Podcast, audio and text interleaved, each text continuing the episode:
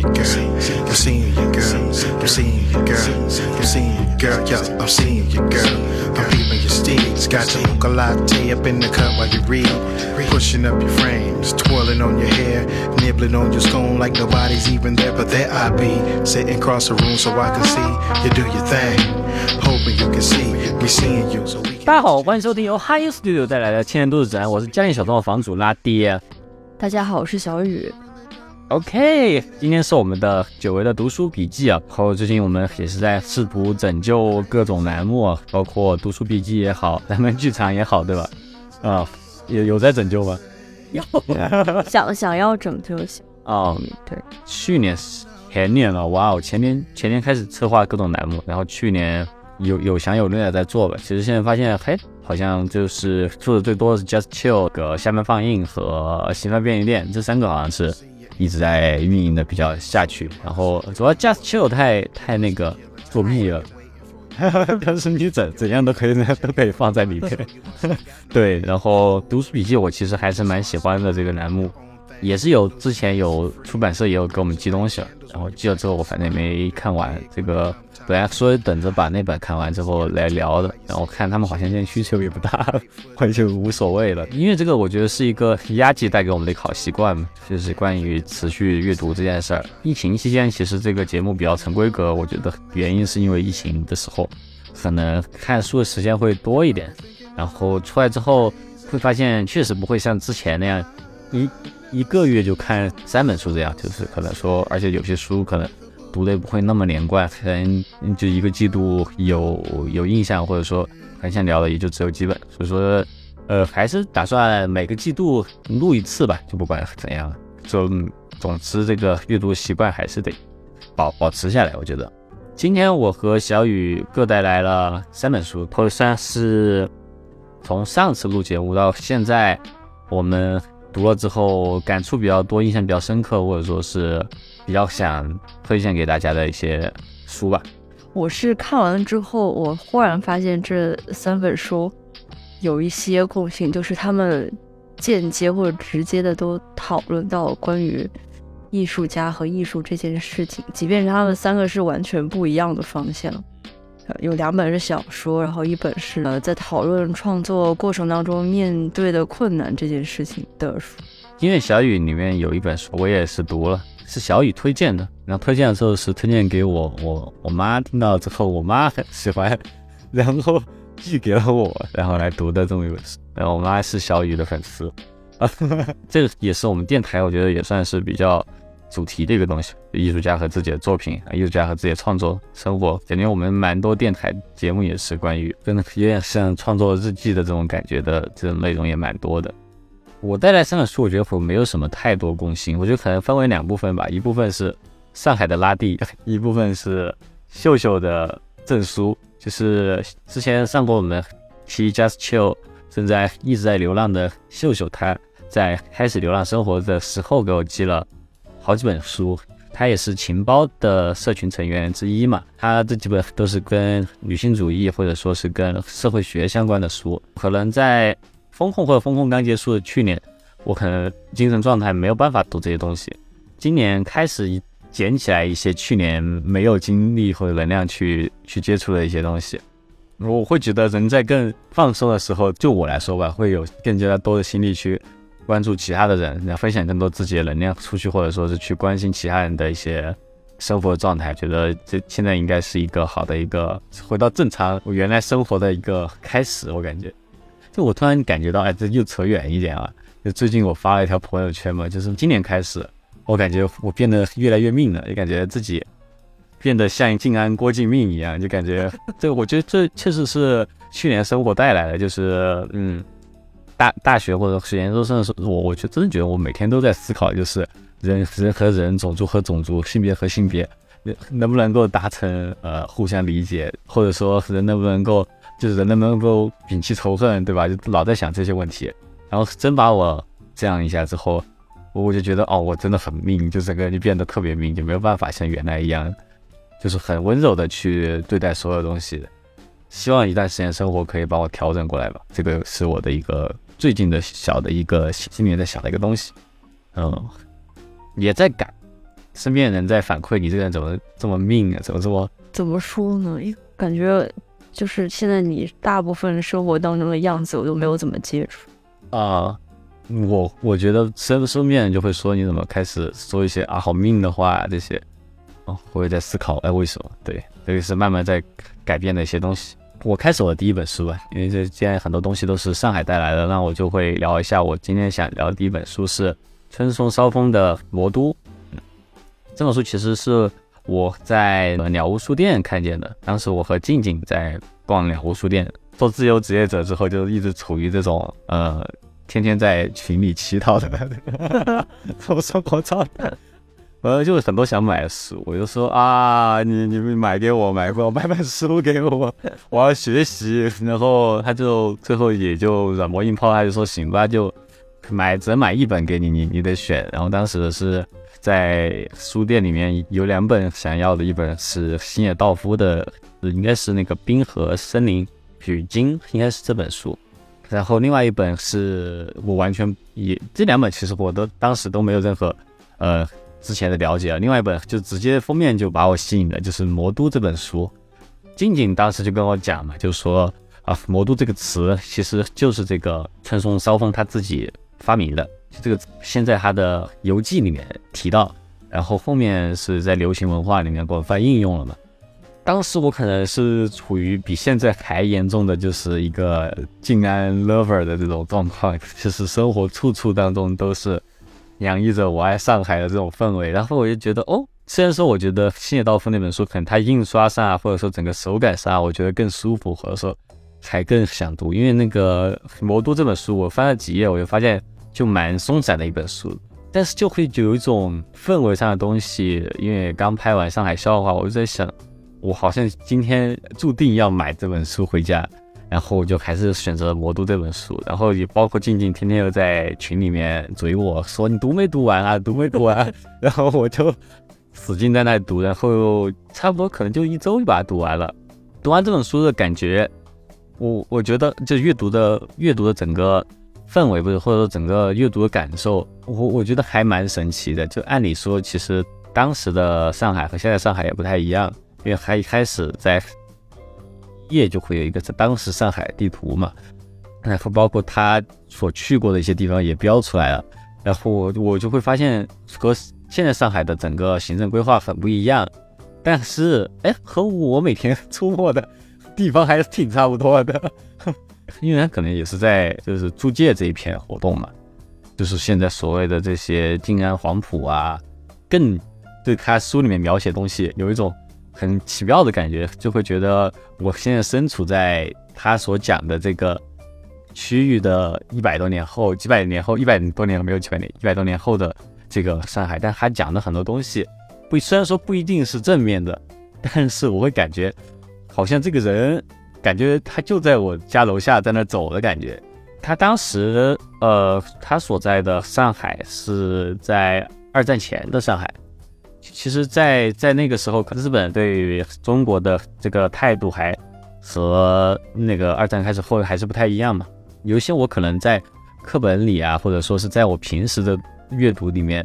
就没有没有见到过的这种日本人对于中国，或者说更 specifically 对于上海的这么一个 favor 的这种感受，我是第一次在就是原文本的这样去摄取。但是我会觉得，在很多的我看的影视作品里面。或者说日本人对于中华风啊这些的呃迷恋里面，我其实是看到这些东西的，就是这种它就既神秘，但是它又包含着某种自由，但是这种自由又是一种比较无序的自由的这么一种想象的，就很多是更多是来自于上海吧。所以说，我觉得我为什么在动漫里面就提到中国的角色大部分是来自于上海，然后可能说会什么是小笼包啊这些对他们的这些影响自身，我觉得可能也是来自于当时的那种上海吧。的阅读习惯一般是会先读编辑写的那个序啊之类的，或者说前言之类的，我才会去读内容。我是这样的，我是真的会按照他们设计的流程来读书的。所以说，其实有时候编辑说的话会挺影响我对这个整个人的一个评判的。编辑本身，他其实在前言里面，其实我自己的感受啊，会觉得还挺难掩饰对于这个人的一种审视也好。或者说更说直接一点，甚至有一点不屑也好，因为这个川松烧翁他本身感觉上并不是那种文豪吧，他可能写的更多也是以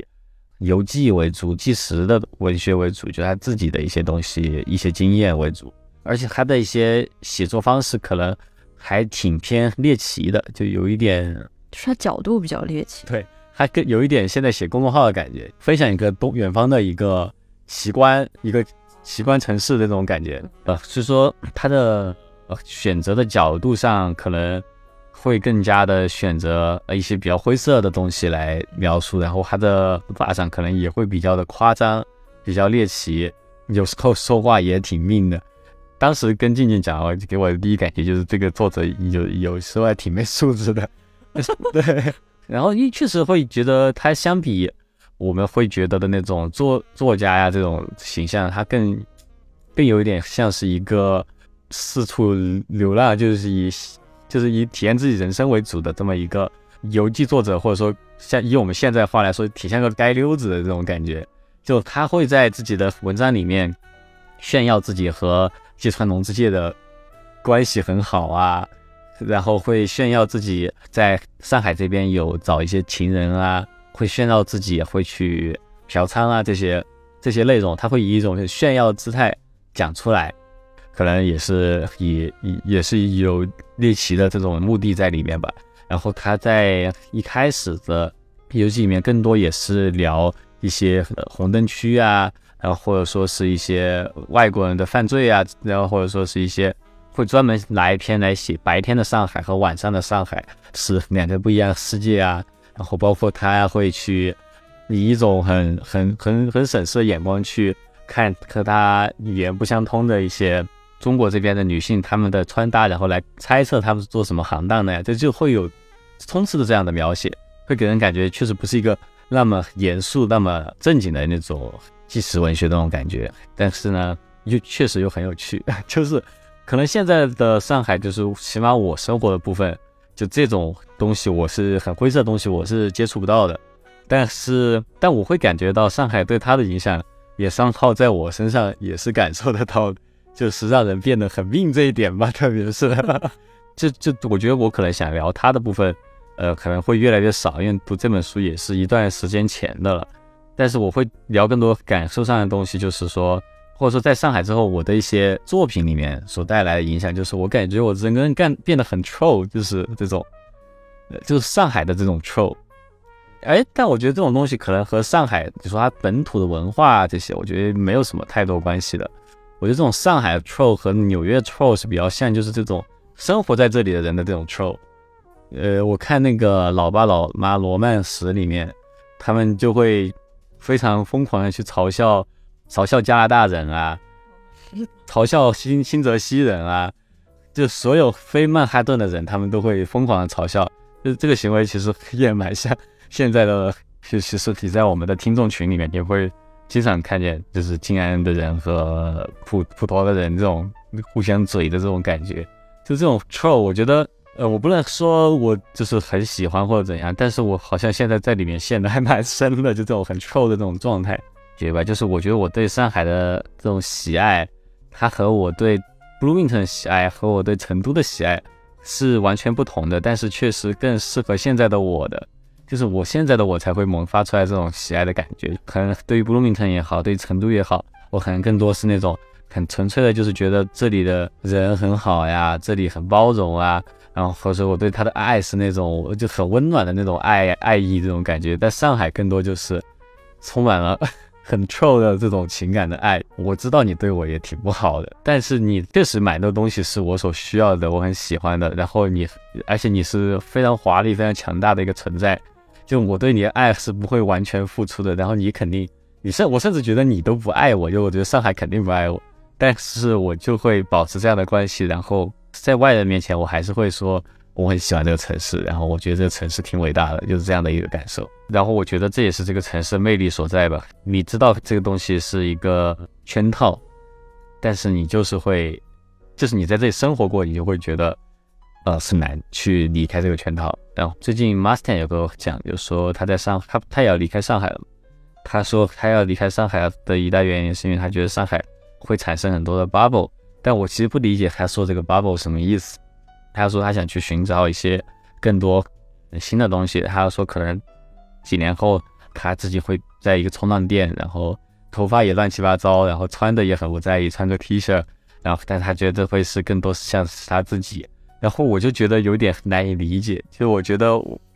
就以前的我就确实是头发乱七八糟。我看了一下我原来在 Bloomington 的照片，头发是我自己剪的嘛，跟狗啃的一样。然后穿也是穿件酒吧送的 T 恤，然后每天确实很开心。但我就觉得有点难回去了，就感觉。但我觉得我可能一旦回去了就会很开心。哎，感觉就是这是对我的一大改造吧。之前也是写了篇文章，不是关于安福路的嘛，大家都都对我的精神状态很担忧。我说实话，确实我也挺担忧的。但读这本书的时候，因为我自己平时是老在张园那边跑步嘛，然后就是绕着那个张园旁边那个 block 跑步，那个那个其实是一个蛮多酒吧呀这些。我可以说上海笑话大部分灵感来源都来自于我跑步的时候听到的那只言片语。呃，那里面就是那个，我觉得是个极度上海的一个街道，因为但那那个消费很高，大家来这儿都没有谁是。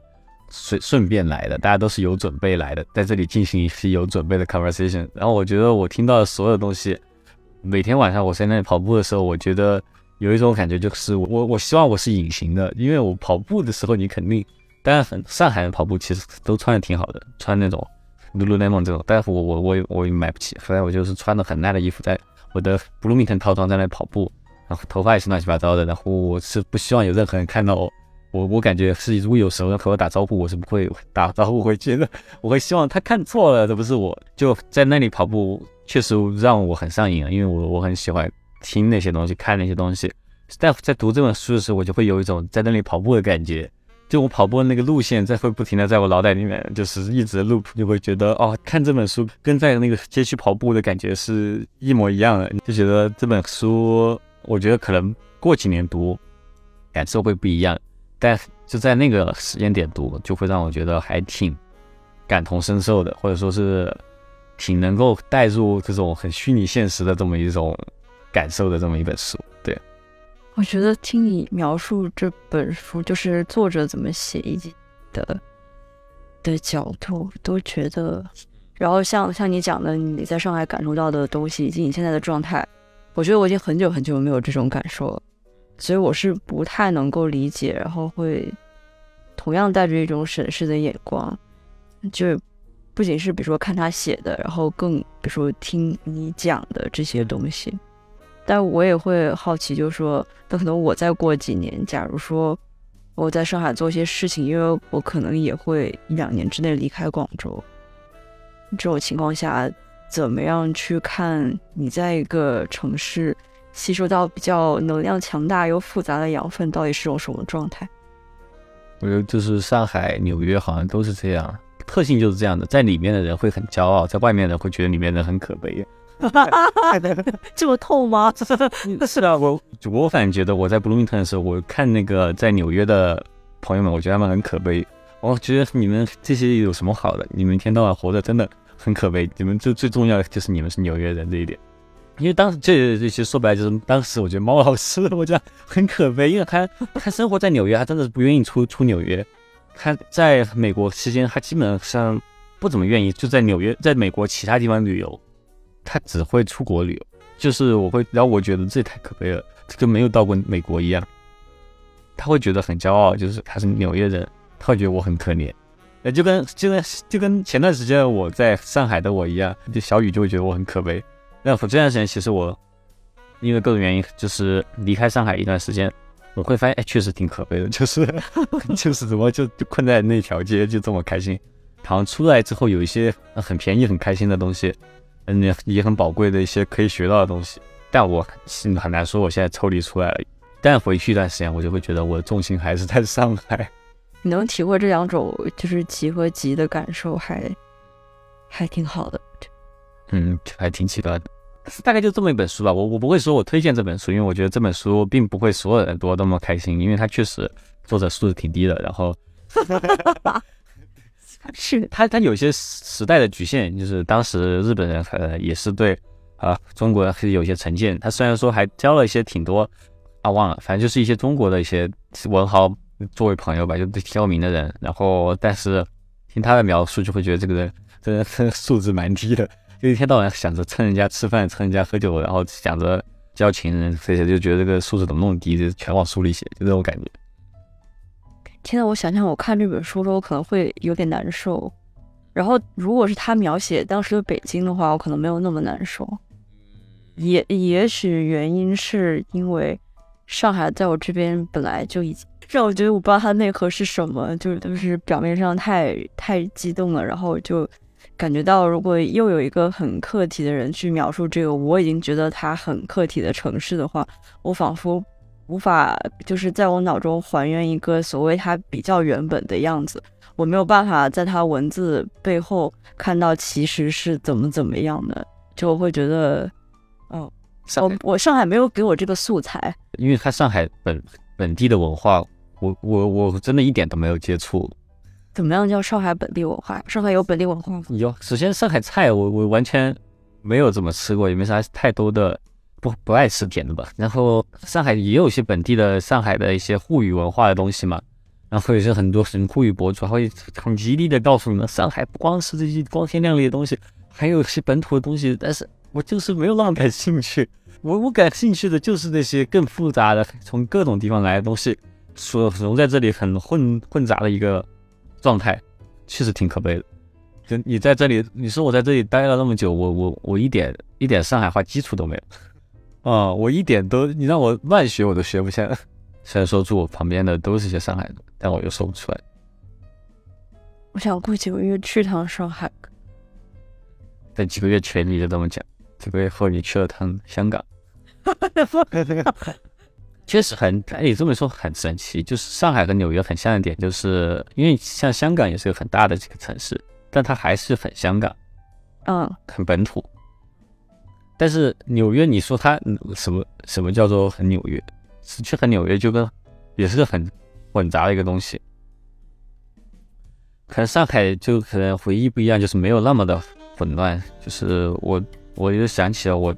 一个对纽约感觉很好的瞬间，就是有一次跟朋友喝完酒，当时我问猫老师那个问题，我就说，假如说有人会在天上在天上飞，纽约人会花十分钟去看到猫老师说不会，然后。就跟他喝完酒之后，我就回酒店，然后路上我就看到，突然间就马路上挤了很多人，然后又有摄影师，有各种灯光啊，他突然一个 rapper 就站到了那个出租车的那个，就爬到了路边，正好停在那个出租车的上面，在那里跳跳跳，在那里拍他是拍他 MV，然后那个镜头一拍完，他就被警察抓走了，然后那个出租车也开走了，然后那个摄影师赶紧就跑了，然后我就觉得，哦天呐，这太美好了，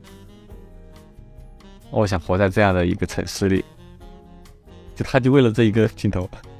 他要坐一次牢，但坐这次牢对于 rapper 的一个 career 来说也是挺好的，也不会坐牢了，就可能是住在看守所里面待一会儿吧。他跟出租车司机没事，没说好，就是出租车司机停等红灯就停在那儿了，然后所有人就他就过来，然后就在上面跳跳跳，然后警察过来就把他抓走了。好，好棒，为了省经费。对呀，太牛了，我觉得差不多就是这本书了。我觉得现在到现在我还挺魔怔的，就是那种特别魔怔的那种。上海，上海，上海游民，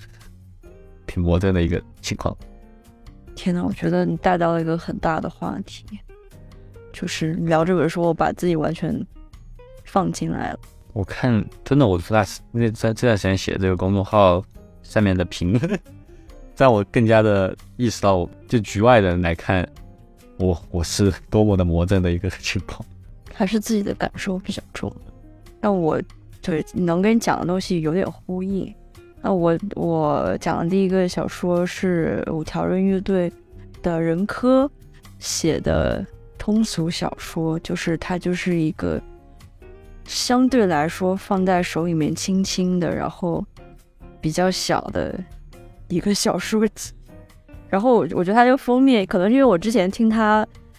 就是就采访他之后，他说他很喜欢那个故事会，然后。所以，他他他这个封面这个感觉也还蛮符合他的这种审美取向。然后，我觉得这本书我读的蛮惊喜的。当时就是在书书店杀时间的时候翻了一下，就是因为是前两年他曝光率比较强，然后我后面可能偶尔会关注到他。虽然我觉得他整个人是不太容易被这种大众的关注消耗的，但是也会渐渐的忘记他，就偶尔会想起来他。日读的时候就觉得比我想象中要更好一些。但是我要我要怎么形容看这个小说的感觉呢？就是我看到的时候我会觉得很幸福，嗯，怎么说？因为因为我觉得他的文笔就是他写的东西很真实，但是又很有想象力。然后他那个视角呢又又近又远的。然后我不知道是不是因为“故事会”这个字一直在我脑海里面，所以我会觉得是一个很人科的、很好的一个故事会，就去除了一些很糟粕的。就是我我不太喜欢的故事会的某一些点的故事会，就是就联系到你刚刚讲的，我觉得我在广州待了这将近三年，因为它毕竟是我长大的地方，但是我又离它有点远了。这些事情好像在电台里面一直在反复讲，然后有的时候在这边其实是会有点孤单，但是当他当当我已经长这么大了之后，才这几年发现到它的一些魅力，尤其是通过比如说文学啊，或者在这边做艺术的人。反映出来的这个地方的魅力，会让我觉得格外的动人，会让我觉得就是有有在拥抱我，会让我觉得在这个地方虽然有的时候是孤单的，但但是这个孤单是来自于我还没有完全的了解自己所处的地方，还没有跟我小时候也许看到或者听到，但是选择屏蔽了的许多东西真正产生连接，所以就是遇到这种时刻我会很幸福。就听听五条人歌说，经常出现的一些地方，就就是在在广州，所以会觉得很，就是会莫名觉得很亲切。然后这小说里面也会提到一些这样的地名，所以我就觉得读起来蛮舒服。就看到一个还是人科，但是它的延伸版也没有放很大，但也也没有缩小，就就是非常大，然后很很好的一个。小说集就看着还蛮舒服的，它有些篇幅非常短，就可能就只有半页，然后有些可能三四页。就是他写的这本书整体给我感觉就是很有很有颗粒感，然后它其实是有点年代感，但是这个年代感有也有可能是这个城市某些东西就是给有些人带来这种感觉。我刚刚就在讲上海的时候，就聊到主体性这件事情。我会感觉他小说里的人，然后以及我在这两年在广州遇到的一些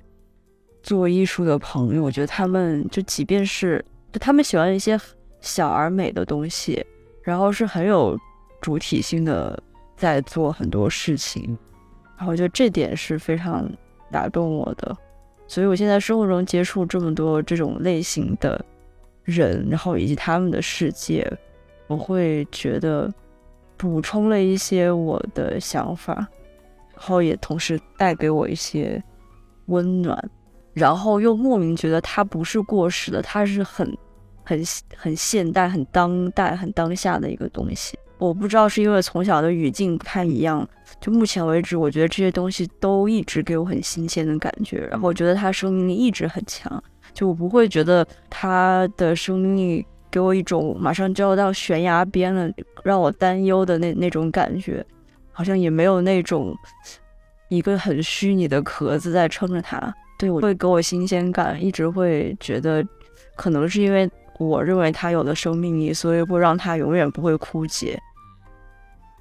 小雨这个说的还挺好。任科这个人，我对他的认识还是来自于月下，因为前知道五条人。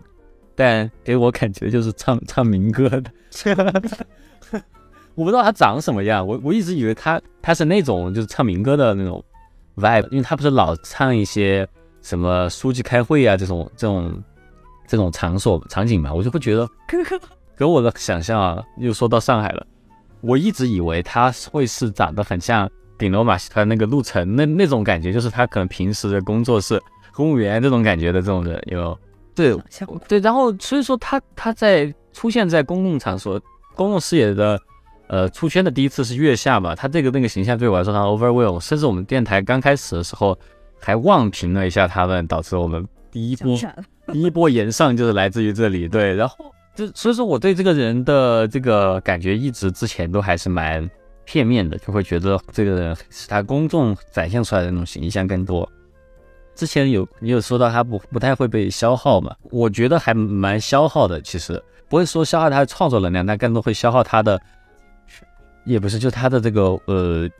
综艺表现能力，我觉得这个东西是会被消耗的，因为普通素人的话，在我看那个不要抬头的时候，里面他用到一个词叫媒体训练，接受媒体训练，我觉得任科可能他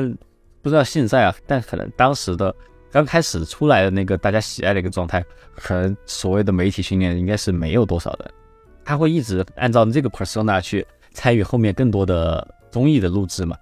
嗯，包括乘风破浪也好，哎，那个叫什么披荆斩棘。还有他参加了一个百事可乐做的《明日之子》嘛，那个是，反正他就做一个导师。对，其实就是在去年这两个节目，一我也看了之后，我其实对他的印象没有那么好，我会觉得有一点消耗殆尽的。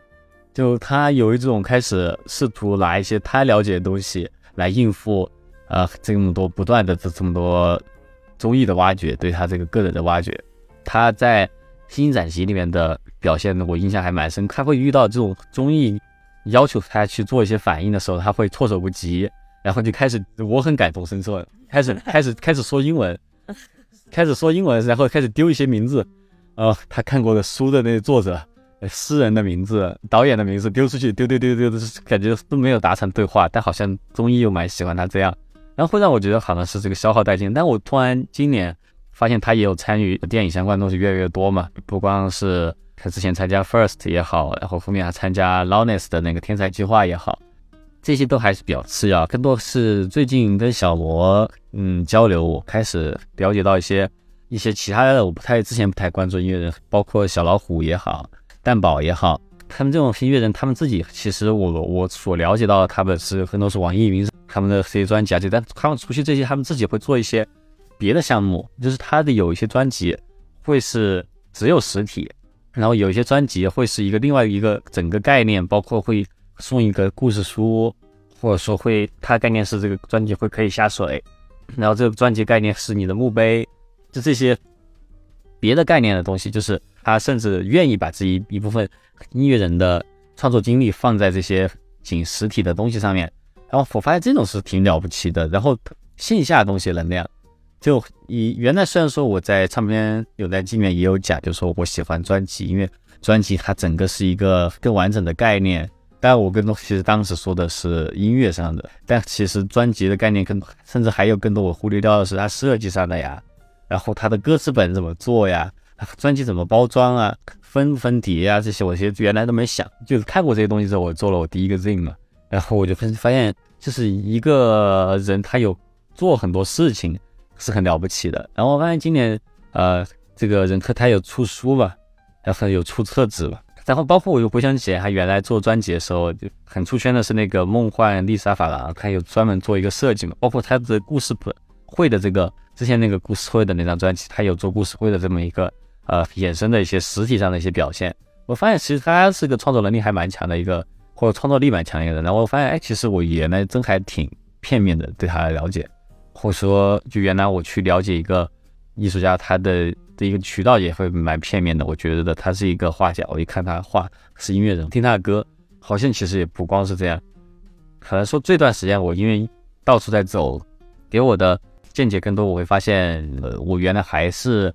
把自己吸收艺术也好啊，或者吸收知识也好的这种呃视野太变得太单一了，我发现。然后我发现最近我好像是越来越打开这个东西，觉得自己能做的东西还挺多的，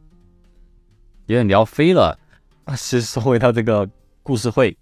你看我最近另外一个在想的东西就是，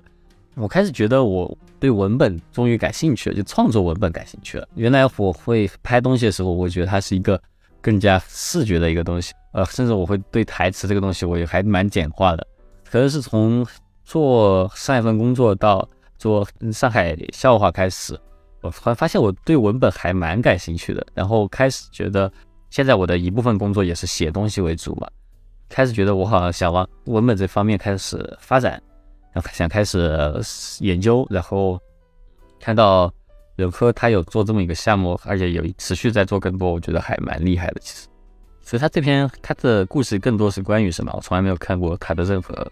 我其实今天想尝试，就是我们可以读里面两三页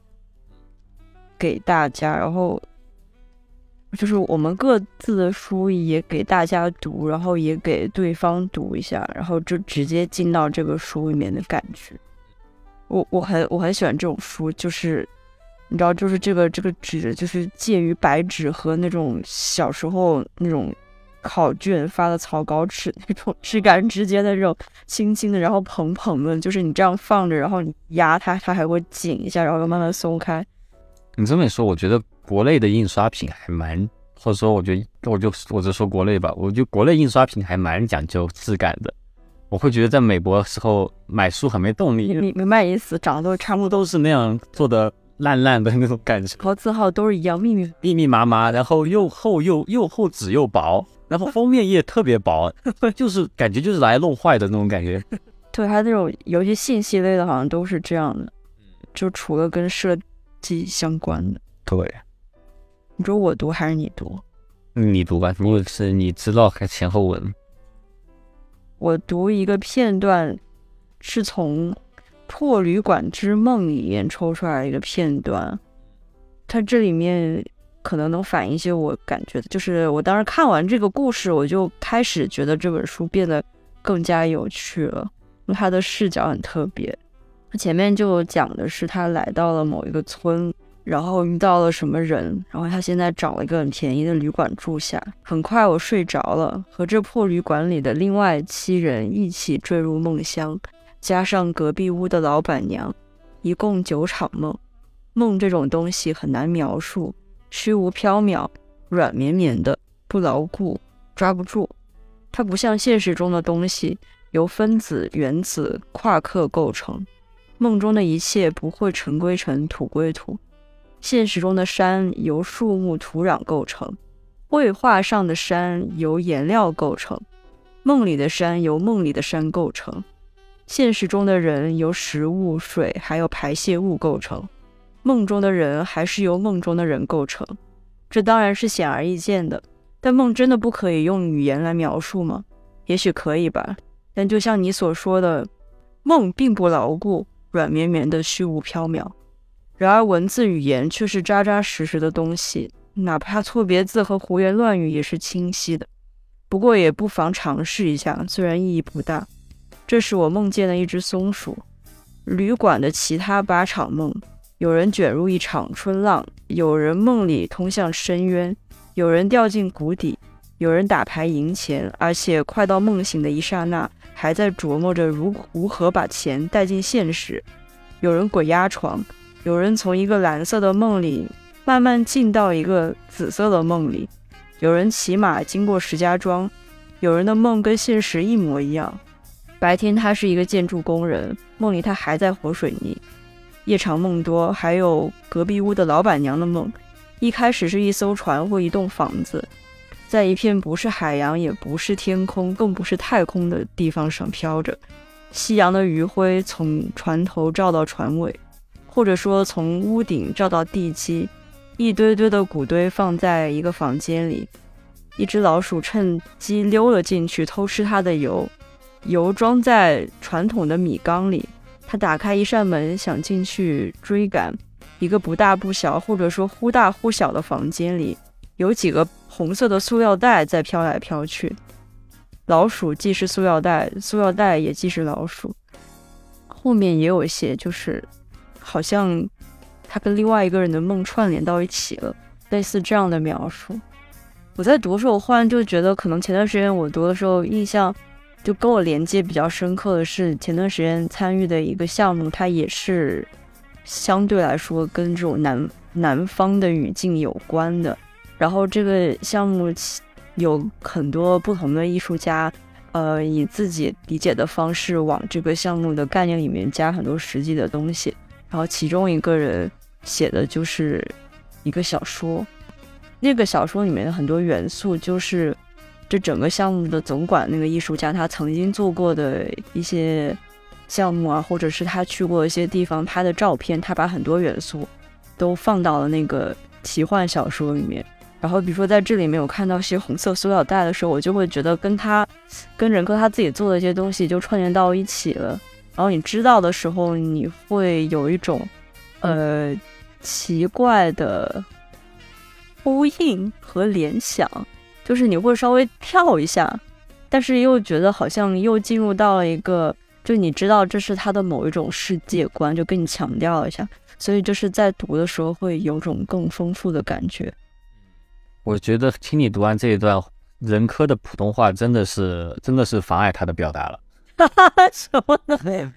我觉得是这样的，我觉得我的普通话也妨碍我的表达了。我觉得我如果是一个普通话很标准的人，我可能会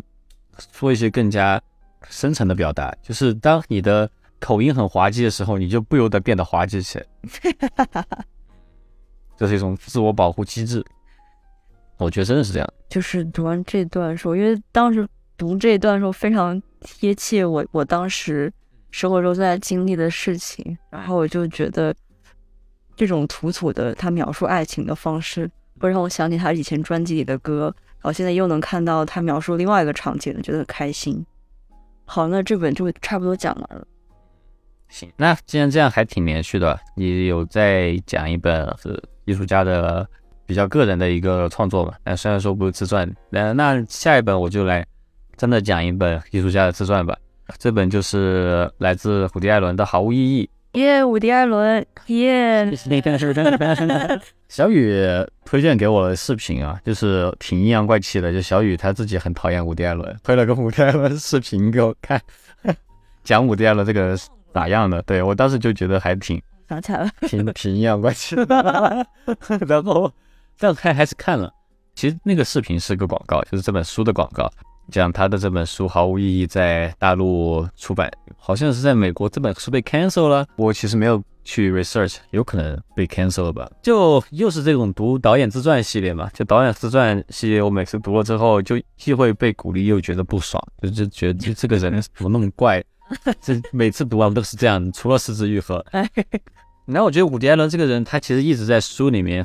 回避自己，说说大家觉得他是知识分子这一点。我觉得他不是知识分子，我觉得他更多是特权阶级。我觉得他是我见过最拥有特权的人，因为他在书里面反复的表现自己很怕死。我觉得只有一个人生活已经很好，才会怕的只有死。其实我一八年的时候也挺怕死的，那个时候我真的过得很开心。不是说现在不怕死，就是现在怕死和当时的怕死不是一种怕死。就是我当一个人他确实生活没有任何。对他生命的威胁的时候，他会他会老想着我会不会死。但是当一个人，特别是我觉得在老是有很多确切的威胁的时候，就好像不是同一种怕死，是真的想活。想活和怕死是两件事。对对对对，是存在。对对对，然后伍迪·艾伦是真的是那种呃，他的整本书就透露着这种特权，就只有就我觉得他的特权给他带来了。他的才华是真的是他拍出来的东西是拥有特权的人才会拍出来的东西，这也是让他能拍出这这些东西的原因，但同时也是他这个人怎么这么讨厌的 另外的原因。他是 career 起步是给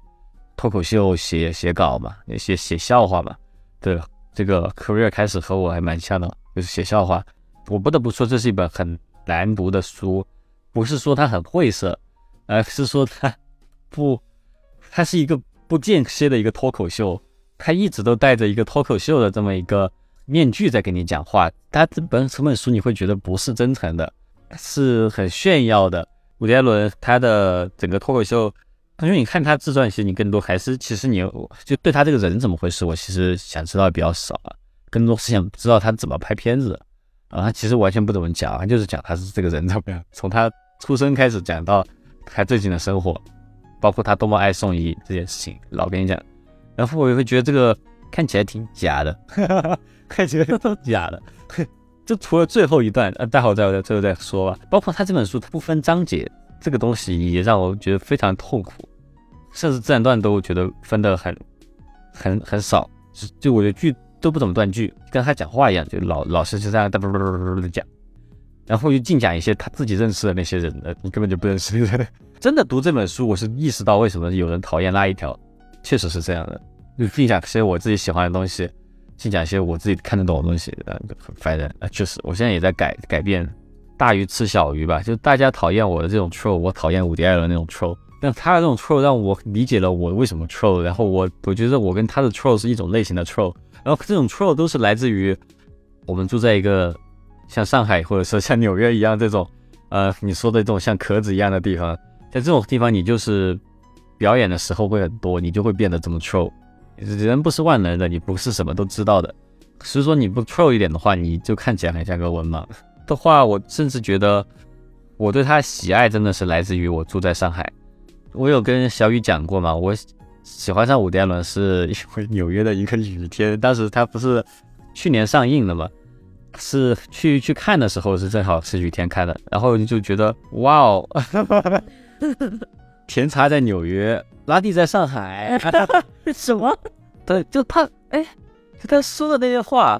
做的那些事儿，他对那个，虽然当时我还没有承认，但是他对纽约的感情，就是我对上海的感情。哦，所大部分伍迪·艾伦的片子都是在建安区看，哦，可能乐此不疲。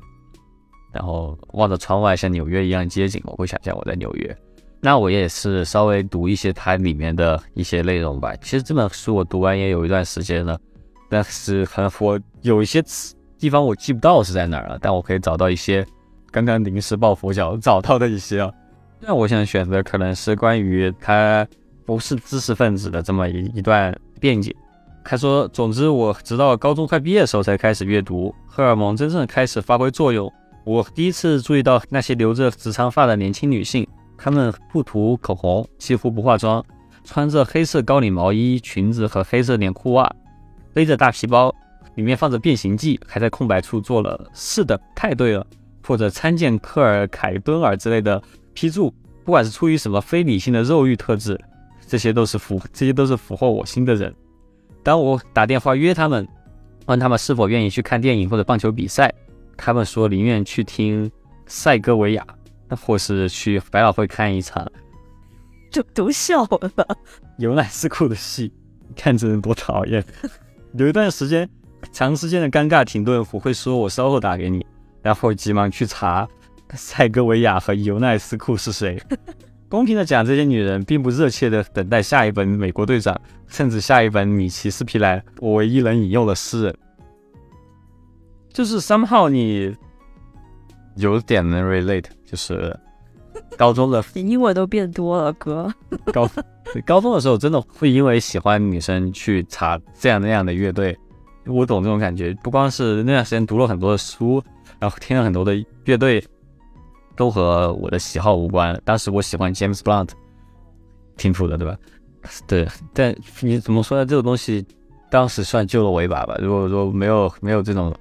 经历的话，我可能。就 James Blunt，我就听到底了。我觉得这个确实在人在早期 dating 的时候可能会因此获得一些知识，这是一个挺好的事儿。那我想说的是，这个经历我还能 relate 的就是在上海的生活。那上海生活，很多人会丢给我很多的概念、很多的名词、很多的著作，就我都只能说，哦，我也喜欢那个，确实。你还能接我就 like yeah，sometimes it's like yeah，就是。这种对话挺多的，然后，然后就回家赶紧查，然后赶紧看，看完之后，Yeah，yo，it's like it man，I I really relate，就是就是那种这种这种对话就很多，就我觉得也不能指责我，就是人他确实就是一个要适应环境的动物。你现在是不是就直接问你讲的就是？那你看起来就像一个，但是就比如说。我我以前也会有这种压力，不管在哪里。但是后面我直到发现有人这样问我说，我不会对他有什么样的想法。就在布鲁顿的时候，我也是这样。我觉得真诚是真诚是一个很重要的东西。你不懂你就说，哎，这是什么？我原来我的做人的原则是，我觉得他既然跟你讲这个，然后你真诚的问他，他会更愿意跟你讲，因为他人都喜欢倾听的嘛，然后人也很喜欢讲自己感兴趣的东西。我觉得人应该是，如果你不懂，可以去问别人给你讲的话，你这在。Listen 的这个过程是一个很好陪伴，就是 like，我觉得大家讨厌那一条的原因就是 like，我我我在拉一条里面试图扮演一个 underdog，就是一个在乎务工小拉啊。我觉得我这也不懂那也不懂，我就喜欢奥特曼，我就喜欢，但是我就会劲蹦出一些大家其实根本没有听出来的，其实在 flexing 的一些 term，这就是我 troll 的地方，我觉得挺好笑的，但可能大家觉得不好笑。Anyway，it's like 他他好他好诚实，我觉得他不诚实，呃，他他描述的自己的画面还挺诚实的。哎，我觉得他在做到他最大的诚实，就在我就像我在写拉一条的时候，我在尽量的诚实，但我这种诚实就是讨人厌的，因为我表述的方式就是一个那种大学学艺术的人的表述方式，但我却非要说我只只喜欢奥特曼。但大家都众所周知，如果真的只喜欢奥特曼的话，说话不是这样的。算了，我不能再说了，真的太命。哎，你知道最近有人给我传给我，就说在。云南那边有一个奥特曼帮啊，这是 就是这种有一个人，他就是以打架都混出了街头的名堂，但是他又没有什么文化，他他小时候喜欢奥特曼就叫奥特曼帮，然后你入入会的方式，你必须能背出这些奥特曼的名字，要不然不仅不能让你入会，还把你打一顿。是 like yeah，还如果你只看奥特曼，确实是不太行的一件事。其实奥特曼真的挺好，莫名觉得很可爱，但是。挺吓人的这个帮。另外一个，我觉得可以 relate 到我对上海的感情的一段话：既迷恋魔术，又已然是隐隐痴的我，渴望住在第五大道，摇着自己的鸡尾酒，并以并与一位从派拉蒙派来与我分享顶层公寓的美丽女人发展一段时髦的彼此调侃的恋爱关系。但我经历了另一个末日事件，几年后，几年前。十几十一岁的我养成了习惯，坐地铁去和对岸我心爱的城市用零花钱在曼哈顿游玩一天。对那个年龄的孩子来说，这闻所未闻。我有足够自由，或者说父母不在乎我是否会被绑架。虽然说我一直找不到约会对象，但我的好朋友安德鲁有时候会一起去。安德鲁也有点喜欢演艺圈，他是个好看的孩子，父母有些钱，他没他得到的宠爱比我多。以至于他在二十多岁的时候，当生活朝他露齿一笑，他最终从一扇窗户跳了出去。可怜的安德鲁为了逃离毒品，可从医院打开窗户。但但那时候，这两位早熟的梦想家时不时乘车去时代广场四处闲逛，挑一部电影看，在罗斯或麦麦金尼斯餐厅吃饭，然后在城里玩耍，直到把钱花光。我喜欢走在公园大道和第五大道上。然后走进中央公园，这是好莱坞电影里的曼哈顿。我从小就想逃到那里。作业练完了，嗯，怎么说呢？我这个虽然说还在中，他在这句话里面中间居然还穿插了他朋友死掉这个事情啊，这个事情够臭的。Like 是，这个确实挺讨厌的。但是我我可以，我三三号可以理解，在布鲁明顿生活的时候，我呃，我其实还是挺向往城市的。就是我当时对我来说，成都就是国际大都市。然后每每个暑假回成都的时候，我其实不会去其他任何地方，我只会去 IFS 那一块儿，最大城市的那一块儿，和科华北路这种最最亚文化这一块儿。就我只想让我感受我生活在城市里。虽然说我嘴上就觉得纽约人可悲，但我又其实挺向往大城市的。这就是不难解释为什么我到上海之后很快很爱上海了。记得有一天我在酒吧打工，就前段时间酒吧酒吧打工回家，然后我有另外一个朋友 Alice，